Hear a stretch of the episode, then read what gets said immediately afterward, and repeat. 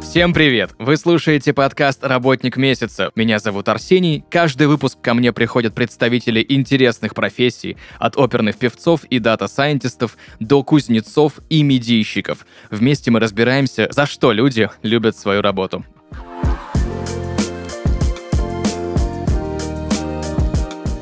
Друзья, и сегодня в подкасте «Работник месяца» специалист по психометрике, основатель компании Profilum, директор по разработке и исследованиям Виталий Алтухов. Виталий, привет. Да, друзья, всем доброго времени суток. Виталий, для начала хочу разобраться в понятиях и в матчасти. Что такое психометрика? Да, спасибо за вопрос. Всегда действительно в начале очень полезно разобраться в матчасти, в определениях. Если говорить по-простому, то психометрика, как бы немножко это кощунственно не звучало, это наука об измерениях души, да, если так разложить ее по этимологии этого слова. Но, по большому счету, это скорее, когда мы говорим про психо и метрику, это измерение того, что принято называть различными особенностями нашей психологии, да, там, или нашей психики, которые тут можно разделить на несколько таких э, составляющих, да, там, измерения психологических э, свойств и психологических состояний. Когда мы говорим про психологические состояния, мы говорим про такие вещи, которые э, являются достаточно такими лобильными, изменчивыми, это там эмоции, настроения, да, какие-то переживания наши. Когда мы говорим про свойства, здесь мы имеем целую палитру вообще разных конструктов, измерением которых занимаются психометрики. Прежде всего мы говорим про измерение личностных черт, способностей, если мы говорим про психологические измерения, если мы говорим про некоторые образовательные измерения, это измерение э, знаний, навыков. Если мы говорим про измерения, например, в области HR, да, или там э, практики оценки персонала, то мы говорим про измерение компетенций, профессионально важных навыков. Если мы говорим про измерение, например, в профориентации, то мы говорим про измерение свойств, потенциала человека, да, там его условных талантов, качеств или способностей, наклонностей, которые важно учитывать, например, при выборе профессии или при построении карьерного пути. И в этом плане психометрика — это наука, это область Э, науки на стыке психологии, образования и работы с данными, которая как раз занимается тем, что разрабатывает инструменты, которые позволяют разным практикам в разных видах деятельности измерять нужные им конструкты или переменные. И при этом я могу еще рассказать такую аналогию, например, в чем особенность психометрики и в чем, наверное, такая базовая сложность психометрики, что мы измеряем в каком-то смысле некоторые латентные, то есть в каком-то смысле скрытые, порой ненаблюдаемые вещи. Да? То есть когда мы говорим например, про измерение личностных черт там, или способностей, которые могут проявляться в каких-то там индикаторах поведения, но напрямую очень сложно там посмотреть на человека и сказать, он, например, там, да, там экстраверт, или он, например, оптимист, или там у него, например, знания там, или компетенции, не знаю, по коммуникабельности вот такие-то. Да? Поэтому, как правило, всегда нужны какие-то более достоверные методы и измерений.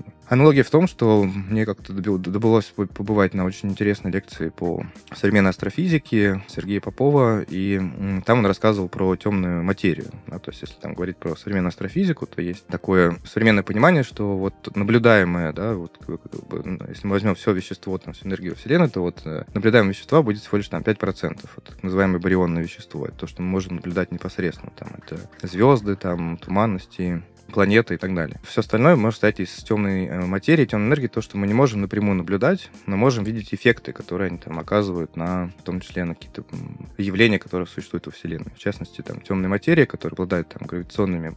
Вещь, которая является такой сильной гипотезой, да, во многом по-прежнему. Но, тем не менее, может оказывать какие-то эффекты, например, на там, вращение галактик или эффекты там, гравитационного линзирования. И вот, выйдя после этой лекции, где мы были в том числе с э, одной из моих коллег, который тоже занимается психометрикой, мы так переглянулись и подумали, что, ну, обсудили это, да, что во многом мы, как психометрики, занимаемся чем-то похожим, да, то есть наблюдая за чем-то неявным, да, мы пытаемся понять, да, что-то такое вот скрытое, и в этом, наверное, тоже большая-большая такой вот э, интерес, да, который представляет из себя практика и наука психометрики. А расскажи, пожалуйста, где учат э, на будущих специалистов по психометрике? Нужно ли высшее образование или это какая-то дополнительная уже квалификация после вышки? Да, ну, Нужно понять здесь, объяснить, что психометрика это достаточно такая, ну, во многом узкая и отраслевая специализация, и какие-то базовые основы психометрики часто могут преподаваться в рамках, э, например, обучения там академической психологии или там социологии, да, или там педагогики. Но то, что я знаю, те программы, которые действительно развивают э, компетенции профессиональных психометриков, они часто находятся в области дополнительного образования, ну, даже не дополнительного, например, магистратуры. В частности, например, Если мы будем говорить про Россию, то есть э, Высшая школа экономики, есть Институт образования, там есть очень э, как раз э, известная и очень фундаментальная программа — это измерение психологии образования. Сейчас она называется программа СОЛО, то есть наука об измерении работе с данными. Вот там как раз, например, в частности, обучают психометриков и дают те компетенции, которые нужны этим специалистам в работе. Просто потому, что психометрики — это, как правило, люди, которые должны очень хорошо владеть математическим аппаратом, разбираться в статистике, разбираться в работе с данными и при этом э, понимать, в принципе, базовые основы психологии, образования и как раз вот тех вещей, которые завязаны на измерении различных социальных конструктов. Супер, спасибо большое тебе за развернутый ответ и за погружение в понятие базовое, потому что я, когда готовился к нашему с тобой сегодняшнему разговору, очень много информации в интернете читал разрозненной, и, знаешь, такого понимания, как сейчас, после твоего ответа, не сложилось. Еще раз тебе спасибо. Пожалуйста. У меня, знаешь, какой к тебе вопрос? Ты являешься сооснователем компании Профилум и директором по разработке и исследованиям. Давай более подробно разберем, чем занимается компания, и чем конкретно занимаешься ты, какими исследованиями? Да, давайте разберем подробнее. Мы как компания а, занимаемся разработкой продуктов и услуг, IT-решений а, как раз на стыке психометрики, а, образования и профориентации. Наша основная миссия, наша основная задача — помогать человеку как раз определять свой потенциал. В первую очередь мы работаем с подростками, это средняя и старшая школа, но при этом мы развиваем продукты и услуги для более широких аудиторий, да, там, для семей, для студентов, выпускников. Да, и наша задача как раз развивать технологии, которые, с одной стороны, помогают э, человеку понять свой потенциал, да, и как раз здесь мы всячески развиваем современные психометрические инструменты по оценке этого потенциала. Мы здесь говорим про диагностику профессиональных интересов, про диагностику способностей, про диагностику ценностей и мотивации. Вот спектр тех качеств, которые а, могут а, значительно сужать, да, там, или быть связанными с, с будущими, там, или текущими профессиональными выборами человека. Вот, а также мы активно развиваем технологии по аналитике рынка труда, да, и все, что происходит на этом рынке, потому что для того, чтобы ориентировать людей в мире профессии, ориентировать людей в мире специальностей, а, очень важно самим хорошо понимать, что там происходит, какие тренды, что востребовано, какая структура рынка труда, куда все движется, на какие позиции обращать внимание. И активно образуем, развиваем образовательные технологии как раз для того, чтобы а, в рамках наших э, программ обучающих, в рамках тех решений образовательных, которые мы предоставляем нашим пользователям, а, как раз э, они могли знакомиться с собой, с рынком труда, формировать свои индивидуальные образовательные траектории и выбирать те коренные треки, в которых у них высокая вероятность реализовать свой потенциал, и где также одновременно высокая вероятность того, что эти треки будут востребованы и нужны на современном рынке.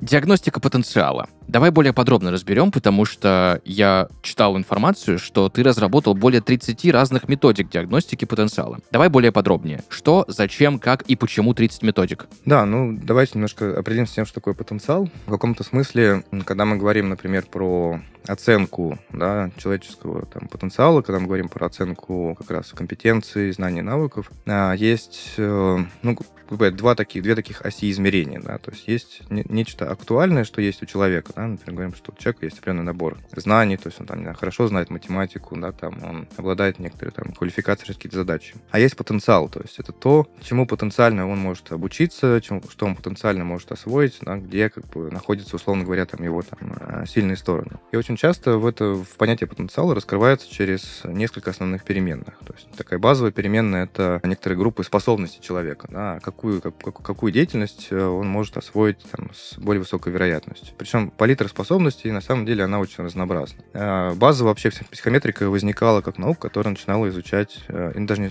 изучать и формировать инструменты измерений для оценки так называемого интеллектуального потенциала. То есть, я думаю, что многие наши слушатели так иначе знакомы с таким понятием, как тесты интеллекта, вот как раз первые методики, которые mm-hmm. разрабатывались метрически, они как раз касались именно оценки измерения интеллекта, да, создавались для этих целей, для того, чтобы можно было посмотреть действительно, да, как люди решают интеллектуальные задачи, там, определять так называемый там, интеллектуальный возраст человека, если мы говорили там про развитие детей и так далее. А, и вот как раз, наверное, очень большая палитра инструментов оценки интеллектуального потенциала, так скажем, да, находится здесь. То есть это различные есть структуры интеллекта, есть там понятие там вербального интеллекта, там, логического интеллекта, да, там, математического интеллекта, логического интеллекта, пространственного интеллекта. То есть есть целая палитра различных видов интеллектуальных или когнитивных когнитивных способностей, которые выделяются, которые достаточно хорошо уже научились так или иначе измерять. Хотя по-прежнему у психометриков есть шут, шутка, да, что тесты на интеллект э, часто измеряют то, насколько человек умеет хорошо проходить тесты на интеллект. А это тоже не нужно как бы, не нужно забывать этого учитывать. И, кстати, вот современные, современные технологии, развитие нейросетей, они во многом как бы э, э, эту шутку подтверждают, да, потому что там известный там чат GPT или прочие, да, там разработки, они с, mm-hmm. очень с большим успехом и гораздо успешнее, чем многие люди могут проходить те самые тесты интеллекта. Почему? Потому что они во многом э, построены на решении, да, когнитивных задач, но достаточно стандартизированных задач. Вот. Э, и поэтому, например, они достаточно успешно тоже с ними справляются. При этом можно измерять не только виды интеллекта, но различные когнитивные функции, такие как память, внимание и прочие-прочие вещи но они все равно как бы э, в каком-то смысле формируют палитру, да, там, вот, как скажем, скажем, способности, интеллектуального потенциала, который важно понимать, на какой деятельности, например, что у тебя лучше фактически получается решать с точки зрения когнитивных задач. Но этим а, понятие, там, например, те уже способности в плане потенциала тоже не ограничиваются, потому что на самом деле палитра способностей гораздо шире. Там есть так называемый там, эмоциональный интеллект, социальный интеллект, да, практический интеллект, да, креативность, да, то есть э, творческие способности, прикладные способности. То есть есть огромная палитра спектры тех а, способностей, в которых человек может себя проявить. Есть, например, известная теория множественного интеллекта. Да? А, и поэтому задача психометрики, особенно вот с точки зрения оценки потенциала, это создать тот инструментарий, который мог бы показать, да, насколько человек может себя проявить в решении вот различных видов задач. Да? Соответственно, если он может себя где-то проявить хорошо, значит там да, мы говорим про то, что ему будет а, с большей вероятностью, опять же, да, он сможет продемонстрировать там некоторую успешность, особенно относительно других людей. А, во многом есть тоже такая известная максима, что мера измерения человека является другой человек. И на этой максиме очень много что построено в психометрике, потому что, ну, например, возьмем а, очень такую а, простую переменную, например, как рост человека. Да? Что такое средний рост? Это mm-hmm. же супер, как сказать, не... Средний рост — это вещь зависимая, да, от выборки, по большому счету, да, там средний рост там в одной стране, средний рост в другой стране может варьироваться в зависимости, опять же, от особенностей там генетических так далее, которые есть в данной популяции. Вот, и поэтому, чтобы определить средний рост, нужно взять большую выборку людей, измерить рост каждого человека, да, и, соответственно, определить там такой средний рост. И относительно среднего роста мы можем всегда говорить про то, насколько человек, например, высокий или низкий, да, то есть нет понятия там абсолютного среднего mm-hmm. роста. И во многом психометрики многое построено так же, да, когда мы говорим про то, что такое, например, а, средняя способность решать там вербальные задачи, да, там, или средняя там способность проявить креативность, да, это во многом как раз оценка, связанная с тем, а как это в выборке людей, да, там устроено. И поэтому, если я, например, решаю какие-то задачи лучше, чем там большинство людей, кто решал их за меня, то, да, я говорю про то, что вот у меня потенциал решать эти задачи, например, выше, да, и поэтому у меня он, например, мне, возможно, в эту сторону стоит идти с большей вероятностью. Второй очень важный переменной в оценке потенциала является оценка, а, так скажем, вещей, завязанных на профессиональный интерес и мотивацию человека. Потому что многие исследования показывают, что именно интересы и мотивация зачастую играют ключевую роль в том, человек успешно развивается в той или иной деятельности. Казалось бы, мы достаточно банальные, но тем не менее практика многих э, исследований показывает, что не всегда э, люди, когда выбирают какую-то профессиональную деятельность, следуют своим интересам, следуют своей мотивации, они как бы могут учитывать кучу других обстоятельств, да, или, или выбирать под обстоятельствами. Но именно да, оценить адекватно понять свои интересы, в том числе помогать симметрические инструменты, которые на это нацелены. И определить свою мотивацию и построить свой трек в согласии с этим. Это тоже повышает вероятность да, реализовать свой потенциал. Ну и еще одну сторону потенциала можно раскрыть. Как правило, туда относят наши а, личностные качества, личностные особенности. Это тоже огромная тема, о тоже можно говорить, можно целые подкасты записывать на тему различных моделей и подходов, которые существуют в измерении психологических качеств и различных э, теорий. Но, наверное, самая сейчас распространенная теория а, и модель личностных черт, которые во многих академических научных исследованиях используются, это модель большой пятерки. То есть это пять таких личностных качеств, которые выделяются на огромных выборках в разных совершенно популяциях в разных странах. И, в принципе, в терминах этих качеств тоже можно описывать некоторые особенности, в том числе потенциал человека. Ну, условно говоря, там очень известные из этих пяти, пяти качеств, это, например, такая, такая характеристика, как э, уровень экстраверсии или интроверсии человека да, насколько я общителен, коммуникабелен, активен, да, или насколько, например, мне больше свойственно там размеренная деятельность, да, насколько я там больше такой наблюдательный человек. И в зависимости, опять же, от моих личностных особенностей, можно говорить про те стили или виды деятельности, в которых мне будет более комфортно работать, да, в которых я а, буду чувствовать себя более комфортно или в которых, да, там я могу дольше времени проводить. Опять же, э, нет такой, как бы, какой-то строгой такой предикции, что если ты там экстраверт, то тебе обязательно нужна работа только с людьми, да, то есть тебе противопоказана работа там с информацией, с данными. Нет, конечно, такого уже нет. Нужно понимать, опять же, когда я говорил про средний рост, здесь тоже такая же позиция, что в среднем большинство людей, назовем их амбивертами, да, то есть они в целом как бы могут проявлять и свойства, качества как экстравертов, так и интровертов. Но в каком-то смысле, если есть какие-то ярко выраженные черты, они тоже могут формировать какие-то индивидуальные виды стиля деятельности, в которых я буду чувствовать себя комфортнее, а значит, я смогу там работать дольше, а значит, как раз я смогу там проявлять себя успешно. И поэтому вот э, так немножко подраскрывая тему потенциала, во многом это поиск как раз тех зон, в которых э, максимально сходятся да, мои способности, моя мотивация, мои интересы, да, какие-то мои личностные черты, в которых я смогу работать дольше, стабильнее, успешнее, да, чем другие люди, потому что они другие, да, они этим от меня отличаются. Если, например, мы возьмем, опять же, ту же самую аналогию с э, а, ростом человека, мы увидим, да, что, да, в среднем большинство людей обладают средним ростом, никак, никакого влияния это не оказывает на их профессиональный выбор. Но если мы возьмем, возьмем высокого человека, то мы сразу же, например, поймем, что, например, если бы он пошел в спорт, да, занимался баскетболом, там бы это было бы во многом его преимуществом, да. Вот. Или мы возьмем, например, какого-нибудь человека с э, низким ростом, тоже можем найти ряд видов деятельности, где бы низкий рост был бы его преимуществом, да. И в этом плане примерно та же самая аналогия работает с э, теми измерениями, которые мы делаем в рамках оценки потенциала, да, где преимуществом является выраженность тех или иных способностей, э, качеств э, или структуры интересов. Мне знаешь, что интересно? Вот есть психометрические тесты, которые не только тесты IQ, как мы уже выяснили. Где они применяются, э, в каких сферах, э, как компании их применяют, для чего их разрабатывают? И знаешь мне еще что интересно? Насколько сложно их разрабатывать, потому что я слышал, что некоторые тесты могут разрабатываться годами. Все верно. Действительно, разработка теста, особенно хорошего, качественного теста, это вещь непростая. Есть, например, известные образовательные исследования, например, такие как PISA, TIMSS э, и прочее-прочее, которые действительно очень долго создаются, разрабатываются и валидируются, просто потому что от их качества да, зависит очень много э, чего, в том числе там, принятие различных образовательных решений. Да? Например, там исследование PISA, которое много лет проводится, оно, например, как бы делает такой некоторый бенчмарк, например, по оценке образовательных результатов в разных странах. Да? В том числе там, например, разрабатываются отдельные инструменты, которые не только оценивают какие-то академические практические знания, да, или функциональную грамотность, там, грамотность, знание математики, да, там, знание, там, владение языком, да, там, знание каких-то, естественно, научных вещей, но при этом, как бы, например, ту же самую, там, да, там, коммуникабельность, да, там, например, какую-нибудь креативность или что-то еще, и вот чтобы доказать, что твой, во-первых, э, во-первых, разработать инструмент на оценку так называемых сложных навыков тоже сложно, да, потому что это комплексные навыки, то есть вот есть очень известная четверка а, так называемых навыков 21 века, это там коммуникабельность, креативность, критическое мышление и коллаборация коммуникация 4К, так называемый, то есть умение работать в команде.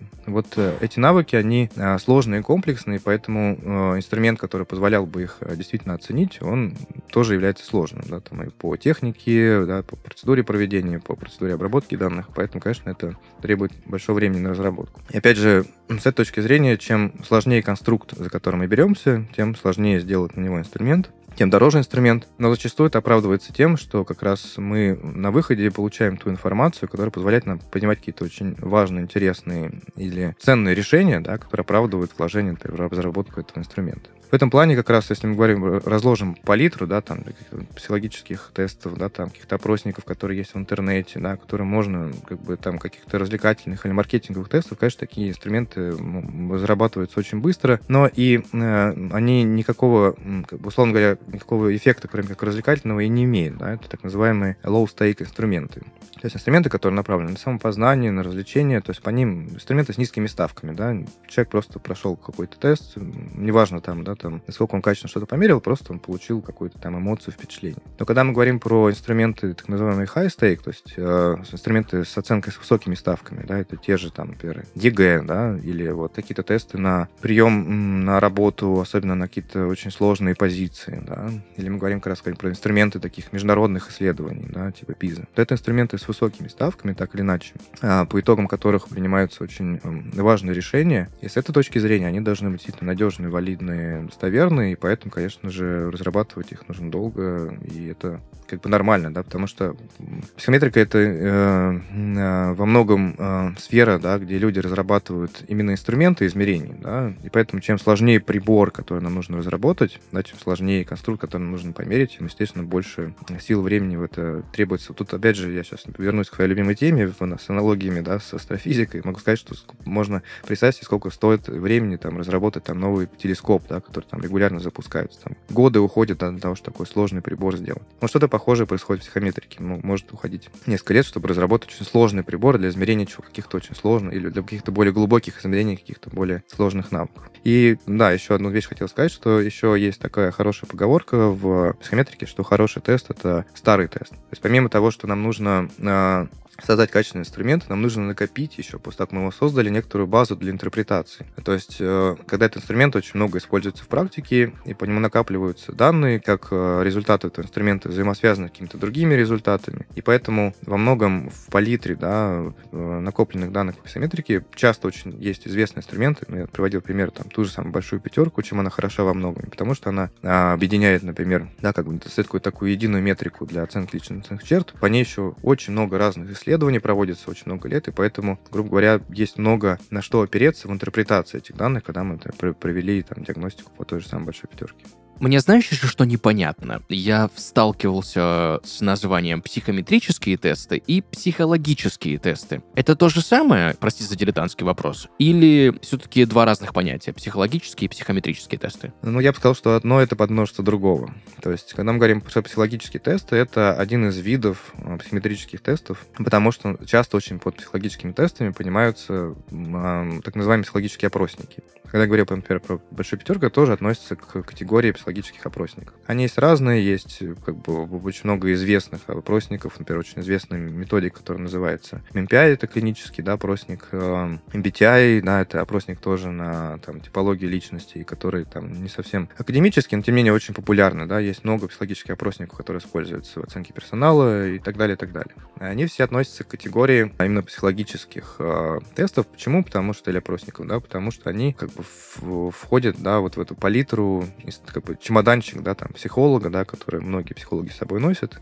а, и, да, там, как, проводят какие-то исследования, измерения. Они тоже бывают разного качества, бывают серьезные, проверенные, действительно, а, психологические опросники, психологические методики есть, э, авторские методики, которые просто создают разные люди, инструменты для своих целей, да, которые, там, может быть, не особенно а, проверяются симметрически, но тем не менее тоже используются, да. Есть откровенно старые, откровенно как бы, уже не работающие, если кто, может быть, тоже в своей такой жизни встречал различные сборники, там, лучшие психологические тесты, да, там, а, какие-то сайты, где можно пройти кучу психологических тестов, вот зачастую там могут публиковаться а, методики, которые тоже относятся к психологическим опросникам, которые а, во многом безнадежно устарели, не репрезентативны, но тем не менее, как бы в открытом доступе можно пользоваться скорее там для целей аккуратного, я бы так сказал, аккуратного, осторожного самопознания, да, понимаешь, что это может быть такая вот уже немножко кривая линейка, да, или такой вот э, ржавый штангель-циркуль. Но это тоже нужно хорошо понимать.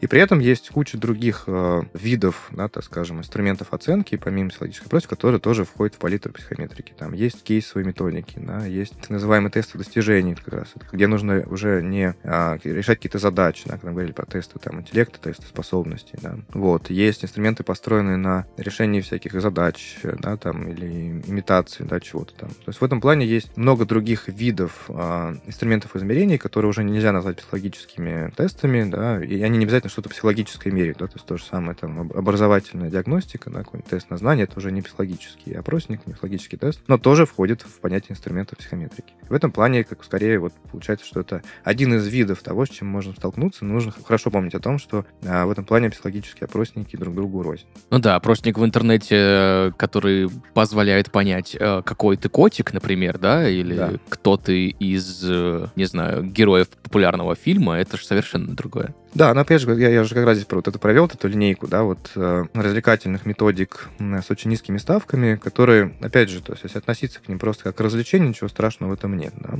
Но как только э, люди начинают, например, сами или какой-то специалист, который не очень разбирается, да, в основах психодиагностики, начинает использовать инструмент для принятия чуть более э, сложных решений, да, то есть какие-то выносить суждения о человеке, да, не знаю, там, брать на кого-то на работу или не брать на базе какого-то случайного теста, который нашел в интернете, да, или как раз заниматься услугами по профориентации на основании инструментов, которые могут быть просто уже старыми и невалидными. То есть здесь возникает тот самый риск, да, вы просто берете а, не очень точный инструмент, опять же, да, то есть какую-то линейку, которая просто что-то сломано, где-то потерлись, да, уже эти э, обозначения, да, она размокла и стала, как бы, не знаю, уже не, не объективной, да, но вы верите в этот инструмент, вы считаете, что он хороший, где-то его нашли, кто-то вам порекомендовал, вы начинаете его использовать, принимать решение, но вы, по большому счету, делаете неправильные измерения, а делая неправильные измерения, вы, соответственно, получаете неправильный результат. Вот, это тоже очень важная вещь. Еще хотел сказать про такой очень популярный э, психометрики эффект, который тоже очень много изучался, он называется эффектом Барнума. Вот, его интересное такое свойство, что мы легко верим легко верим сами, то есть у нас, э, да, в какую-то информацию, которую нам э, выдает там опросник или какой-то инструмент, если она сформулирована достаточно обтекаемо, достаточно позитивно, да, если как раз вы прошли тест, какой вы котик, да, то есть неважно, каким котиком вы оказались, в итоге как бы все равно скажете, о, классно, я вот действительно вот такой-то котик, потому что мне там хорошо написали. В этом плане этот эффект Барнума, он э, имеет очень мощное влияние, действительно, то, что вы можете пройти какой-то инструмент, вам покажется, что результаты классно, они про вас, они всего лишь были сформулированы в очень а, позитивном ключе, но никакого отношения к вам не имеет. И в этом плане в этом как раз и есть вот это вот различие, что на уровне самопознания очень сложно определить да, при там, той или иной обратной связи, там, про вас это или не про вас. Много есть исследований на эту тему, которые показывают, что, вот, например, я сейчас парочку даже приведу, а, просто брали а, в качестве эксперимента, брали несколько, две, допустим, группы, да, экспериментальную контрольную студентов, да, одним раздавали, насколько я помню, что-то раздавали описание из э, гороскопов, которые были составлены каких-то преступников или каких-то вот просто описаний, как бы случайно, то есть случайно сформированное описание а, результатов какой-то психологической методики, но они все были позитивны, да, а другим раздавали результаты их действительно оценки по какому-то, ну, более-менее валидному там психологическому тесту. А, и вот разница, и спрашивали дальше, сколько эти результаты похожи на вас. И разница между вот первой и другой группой была минимальная, то есть и в том и в другом случае люди говорили, да, очень похоже на меня, очень похоже на меня, действительно mm-hmm. так. Вот. А, и второй эксперимент, который я проводил сам, просто такой маленький, маленькая зарисовка, когда вот, помню, был такой проективный тест в интернете, там, что ты видишь, наверное, многие с ним сталкивались, да, там, видишь ты там, да, как бы ру- руки или что-то еще, да, и в зависимости от того, что ты видишь, э, да, ты так, такой-то человек.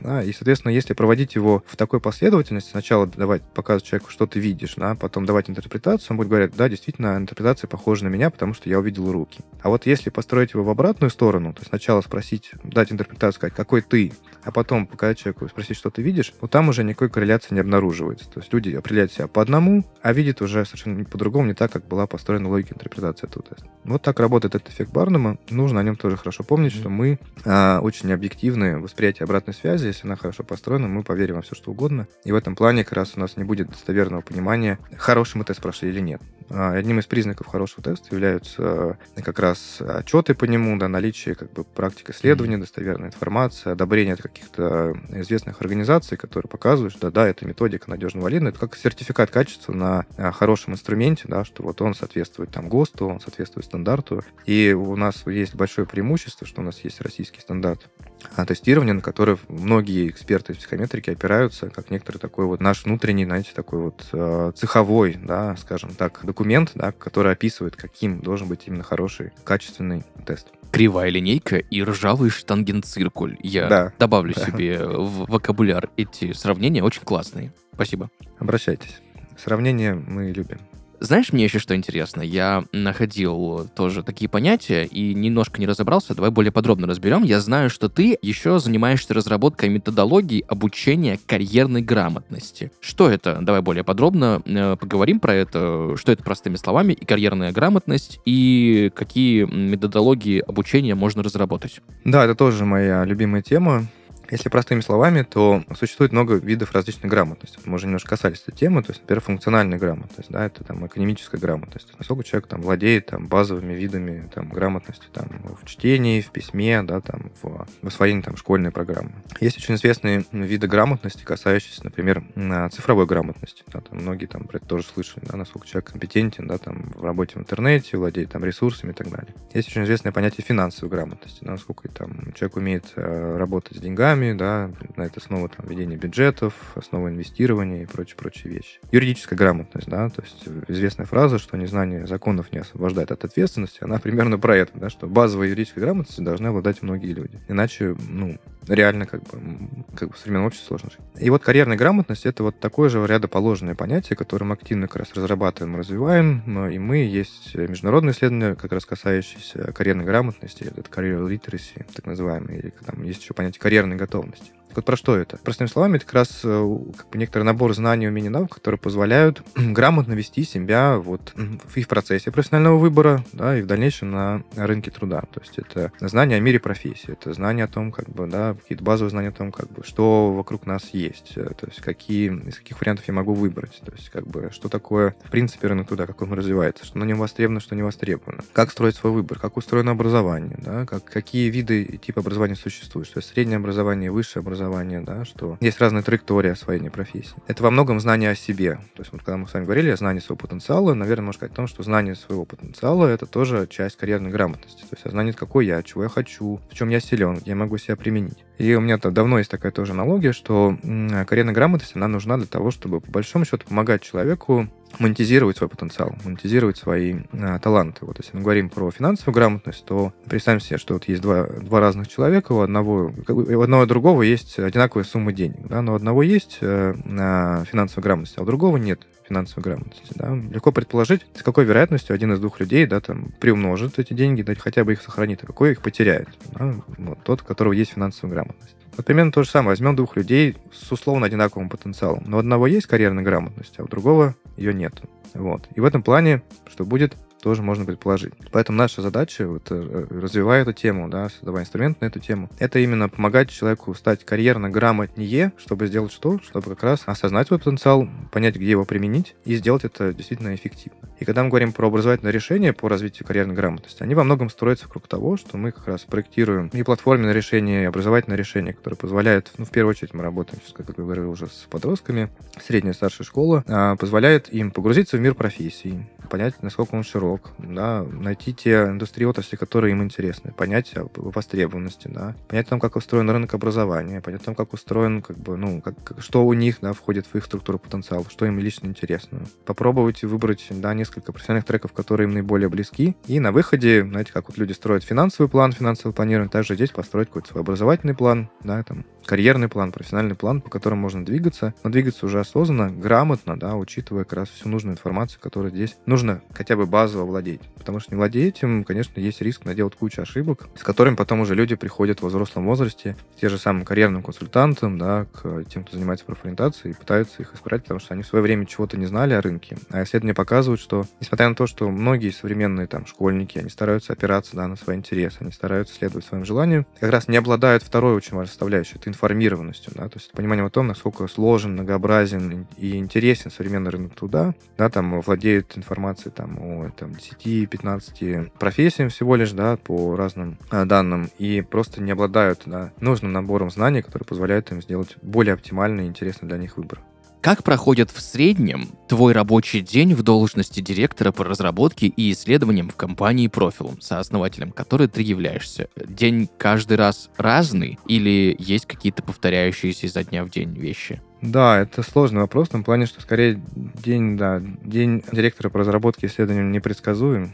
В том плане, что, ну, действительно, поскольку у меня управляющая позиция, конечно же, очень много времени э, проходит в коммуникации, встречах, переговорах, планировании, да, в постановке распределения задач, да, в приемке каких-то задач, в работе с проектными командами, да, то есть и психометрическими командами, э, командами психометриков, которые у нас есть, и командами э, разработчиков, разработчиков или аналитиков данных, которые тоже у нас есть, в команде с методистами, да, в команде с тех, кто общается с клиентами. В каком-то смысле моя, наверное, ключевая здесь роль — это, с одной стороны, отвечать за качество наших симметрических продуктов, за качество наших продуктов в плане работы с данными, в плане описания рынка труда, а с другой стороны, как раз сводить да, интересы, запросы там, наших клиентов, наших заказчиков, наших э, партнеров да, или других команд, которые у нас есть, вот, для того, чтобы как раз максимально наши решения этим запросам соответствовали. Вот. И в этом плане мой рабочий день может проходить очень по-разному, в зависимости от того, как, какие планы есть на сегодня, на неделю, на месяц, на квартал или на год. Наверное, в этом есть как раз определенный, определенный тоже интерес да, в такой непредсказуемости. Ну и определенная сложность, потому что действительно здесь нужно развивать себе навыки планирования, тайм-менеджмента, стрессоустойчивости и все то, что мы так любим в нашем непредсказуемом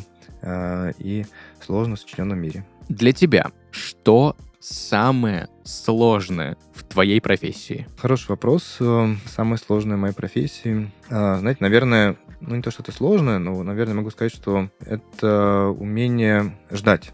Знаете, вот, наверное, когда мы говорим про там, психометрику, в принципе, да, про разработку какого-то хорошего продукта, это как бы до этого спрашивали, да, как бы, что хорошие продукты не создаются быстро. Это э, время, это инвестиции, это пробы и ошибки, да, это эксперименты. Э, и в этом плане как бы сложность и одновременно вызов в том, что да, можно наметить себе какую-то интересную цель, создать такой-то инструмент, такой-то продукт, такое-то решение, да, начать его реализовывать, сталкиваться с сложностями, да, что-то переделывать, что-то меняется, что-то может остановиться на середине пути, что-то может продолжится, что-то может возникнуть снова. И в этом плане некоторое умение ждать, быть ну, достаточно упорным в достижении этих целей, это одновременно и сложность, но с другой стороны, когда в итоге получается результат, результат получается хорошим, это и большая радость. Поэтому самое сложное это дождаться, да, довести до конца то, что действительно стратегически важно, и ну, это как бы такая знаете, сложность, рождающая приятные вызовы. Виталий, расскажи, пожалуйста, за что ты любишь свою работу?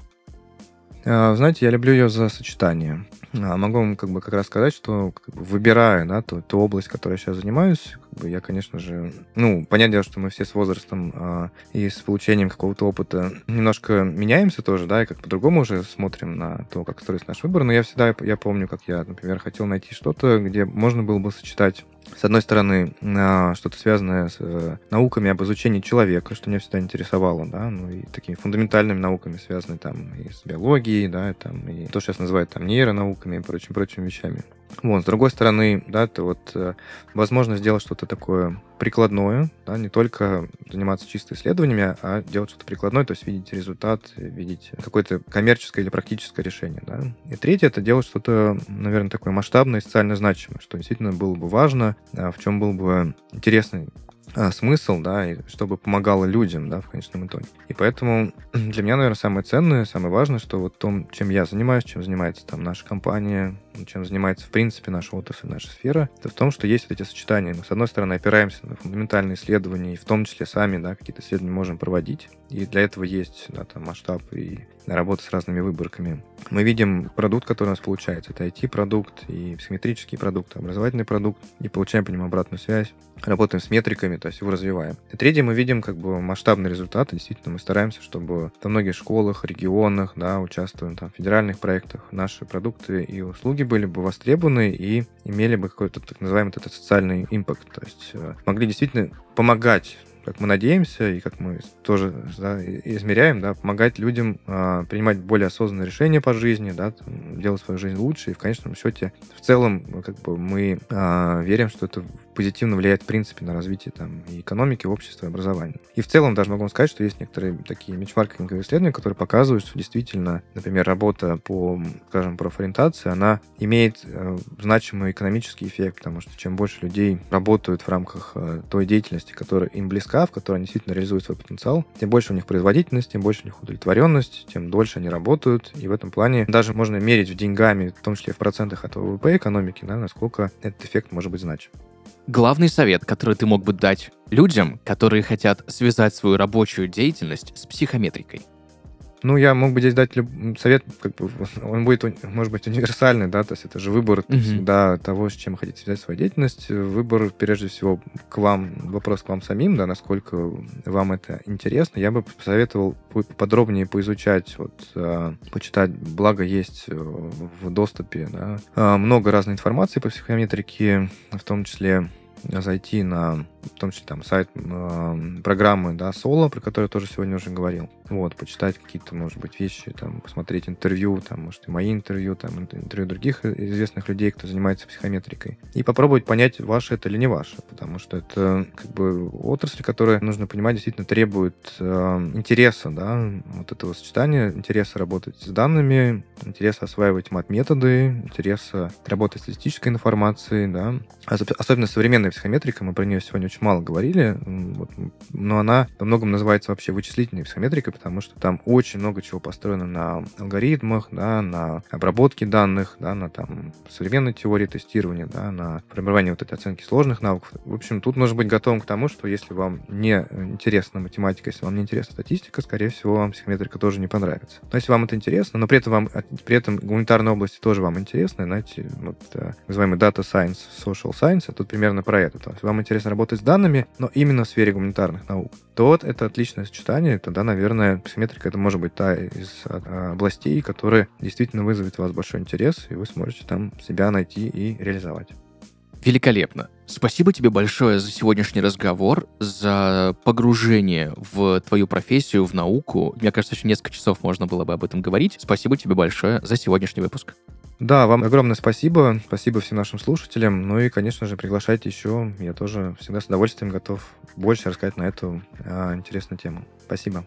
Друзья, сегодня в подкасте «Работник месяца» Виталий Алтухов, сооснователь компании «Профилум», директор по разработке и исследованиям Виталий. Еще раз большое спасибо за сегодняшний выпуск. До свидания, спасибо.